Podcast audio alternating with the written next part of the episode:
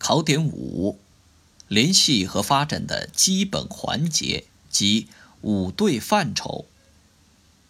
一、内容与形式，即揭示事物构成要素和表现方式的关系范畴。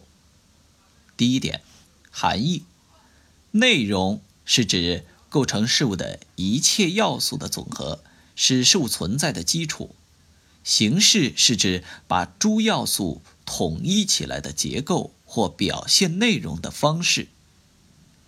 第二点，对立统一关系。第一，对于任何一个具体事物来说，内容与形式具有确定的差别，这是两者对立的表现。第二，内容与形式又是统一的，任何内容都有一定的形式，任何形式都有一定的内容。二者相互依存，同时在一定条件下能够相互转化。第三，内容与形式处在矛盾运动中，内容决定形式，形式反作用于内容。当形式适合内容时，对内容的发展起着积极的推动作用；当形式不适合内容时，对内容的发展起着消极的阻碍作用。形式。具有相对独立性。第三点，方法论意义，既要重视内容，根据内容的需要决定形式的取舍、改造和创新，又要善于运用形式，发挥其积极作用，利用和创造必要的形式，适时的抛弃与内容不相适应的形式。二，本质与现象。即揭示事物内在联系和外在表现的范畴。第一点，含义：本质是事物的根本性质，是构成事物的诸要素之间的内在联系；现象是事物的外部联系和表面特征，是事物本质的外在表现。第二点，对立统一关系：一方面，本质与现象是有区别的。第一，现象是表面外显的，人们可通过感官感知；本质则深藏于事物的内部，只有靠人的理性思维才能把握。第二，现象是个别的、具体的，而本质是一般的、普遍的。第三，现象是多变易逝的，本质则是相对稳定的。另一方面，本质与现象又是统一的，相互联系，相互依存。第一，本质决定现象，任何本质都是通过现象表现出来的，没有不表现为现象的本质。第二，现象表现本质，任何现象都从一定的方面表现着本质。现象是本质的外部表现，即使假象也是本质的表现。第三点，现象有真相和假象之分，真相是事物本质直接正面的表现，假象则是从反面歪曲的、颠倒的表现本质的现象。假象与错觉不是一回事。拓展与点拨：一，现象与本质是表现与被表现的关系，但两者不会直接合而为一。所以要透过现象发现本质。二，真相和假象都是客观的现象，而错觉是主观的。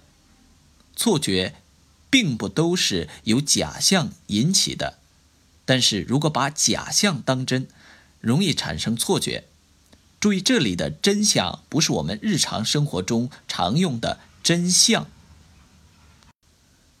三。原因与结果，即揭示事物引起和被引起关系的范畴。第一点，含义：客观世界到处都存在着引起与被引起的普遍联系，其中，引起某种现象的现象叫原因，而被某种现象所引起的现象叫结果。第二点，对立统一关系。第一。原因与结果的区分，既是确定的，又是不确定的。第二，原因与结果相互作用，原因产生结果，结果反过来影响原因，互为因果。第三，原因与结果互相渗透，结果存在于原因之中，原因表现在结果之中。第四，原因。与结果的关系是复杂多样的，有一因多果、同因异果、异果多因、异因同果、多因多果、复合因果。第三点，方法论意义：凡事预则立，不预则废。辩证地分析事物的因果关系，分析存在和发展的不同原因及其不同结果，可以增强人们活动的自觉性、预测性和调控性。拓展与点拨。一般的说，总是原因在前，结果在后，但不是任何表现为先后顺序的都是因果联系。关键是两者是否是引起与被引起的关系。四，必然与偶然，即揭示事物产生、发展和衰亡过程中的不同趋势的范畴。第一点，含义：必然是指事物联系和发展过程中确定不移的趋势，在一定条件下具有不可避免性。偶然是指事物联系和发展过程中不确定的趋势。第二点，对立统一关系，它们的区别在于：第一，产生和形成的原因不同；第二，表现形式不同；第三，在事物发展中的地位和作用不同。它们的统一在于：第一，必然与偶然相互依存，没有脱离偶然的。必然也没有脱离必然的偶然，必然总是伴随着偶然，必然要通过偶然表现出来，并为自己开辟道路。第二，必然与偶然在一定条件下可以互相转换。拓展与点拨：一，必然性与本质是同等程度的范畴。揭示的都是事物内在的联系，认识必然性和认识本质一样是科学的任务。二，可以说必然要通过偶然表现出来，但不能说偶然通过必然表现出来。要重视事物发展的必然，把握事物发展的总趋势，又要善于从偶然中发现必然，把握有利于事物发展的机遇。五，现实与可能，即揭示事物的过去、现在和将来的相互关系的范畴。第一点含义：现实是指相互联系着的实际存在的事物的综合；可能是指包含在事物中并预示事物发展前途的种种趋势。第二点，对立统一关系。现实和可能相互区别，现实是当下的客观存在，标志着事物的当前状态；可能是事物潜在的趋势，标志着事物的发展方向。